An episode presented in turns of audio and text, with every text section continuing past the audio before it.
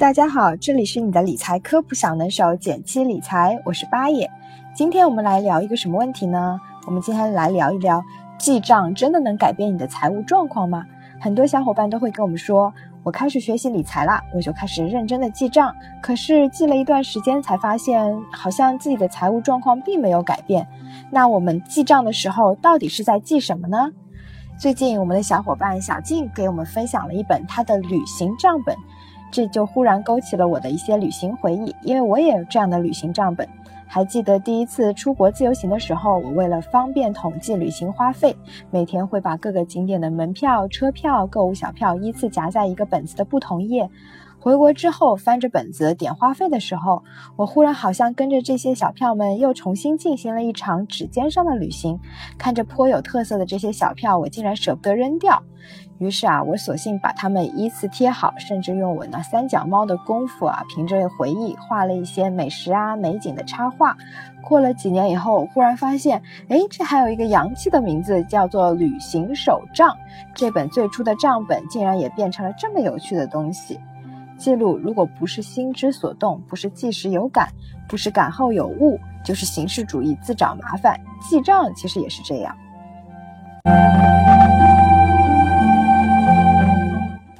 曾经看过一个问题：审美是不是用钱堆出来的呢？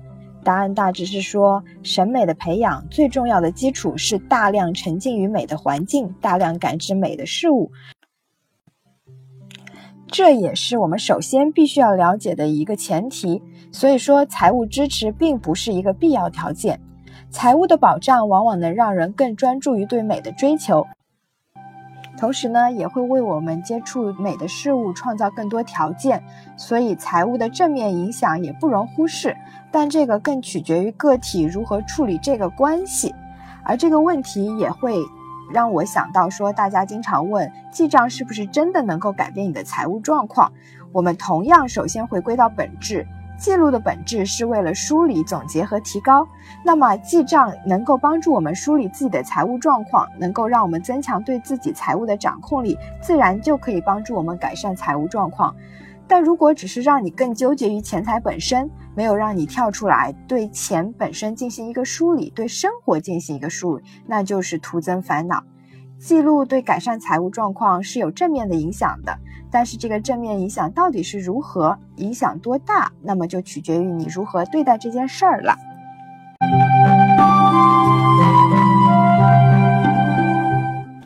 我们期待的从来都不是变成钱掌柜，而是通过梳理把自己的生活经营的井井有条。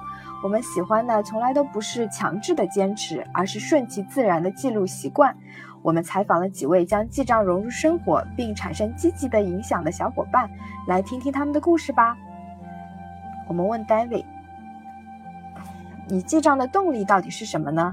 他说他平时呢会花钱大手大脚，工作两年多没有存下什么钱，还欠了一些债，就是信用卡的账单啊也是非常非常高的。他忽然觉得自己不能这么稀里糊涂的过下去了，所以就开始记账了。他就是想看看自己到底把钱花到哪里去了。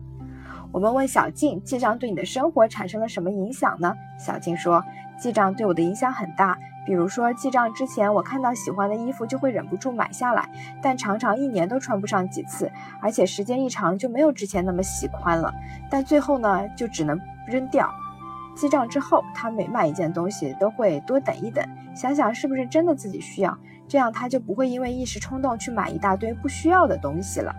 而记账还可以把我们自己的东西利用好。就像排除身体中的毒素一样，来清除旧的东西之后再买新的或必要的东西，提高使用率。最后，他通过记账学会了资产规划。他会把自己的工资分成三个部分：一部分用来学习成长，一部分用来日常消费，剩下一部分他就会买基金，自己开始养金鹅。他看着自己的小金库慢慢的长大，就特别有成就感。我们问豆豆啊，你为什么能够坚持记账这么久呢？他说：“其实他也没有想要坚持，这对于他来说是一种乐趣。他觉得记账就是为自己消费写一本传记。哎，这个观点真的很有意思。没事儿翻一翻的时候，看看自己这些年的变化，对比一下自己和过去的样子，真的很有趣。”然后我们问小静，日常记账的时间他会怎么样来安排？他有没有好的建议？毕竟记账如果变成一种负担就没有意义了。小静说，她最理想的状态是每天睡前记账，这样容易坚持下来。他也尝试过隔几天记一次，经常会因为忘记账单而效果不好，所以他会把这个方法结合起来，不断优化自己的记账方式。他会随身携带一个小本子，上面记录他的日常作息、消费的时候，顺便就把这个记录上去了。睡前的时候看看这个本子，每月进行一下回顾。这个方法用了很久了，初见成效。哎，的确是把财富管理。把自己的这个记账习惯和自己日常的时间管理结合起来会更加好，因为毕竟其实你是在统筹你整一个生活的。同时啊，我们还问 Martin，如果有段时间你忘记记账了，或者漏记了一些账务的时候，你会怎么办呢？Martin 很潇洒的说：“忘记就忘记吧，如果想得起来就想，想不起来就算了。”他觉得记账没有必要把所有的事情一字不落的记上。不重要的就算了，为了这点小细节影响自己最初的目的，就得不偿失了。的确是啊，这个点很有借鉴价值。我们还问师爷，你觉得流水账和复式记账哪个更好呢？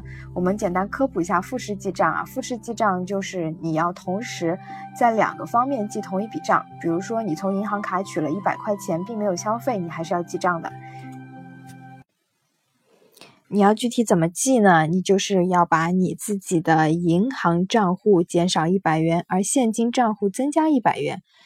师爷觉得啊，这个复式记账在日常记账中用处不大，他也不建议把记账变得这么复杂，所以他还会用简单的流水账来记录日常的一个消费和一个投资。但是呢，同时配合自己的资产负债表，定时更新自己的资产也是很有必要的。听了小伙伴们这么多记账的心得和方法，我们都忍不住要马上开始翻一下自己的账本了。不管怎么样，记账最重要的就是两件事儿。第一件事儿就是你为什么要记账，你记账的初心是什么？明白了这一点，你才能够有很好的动力去把这件事儿坚持下去。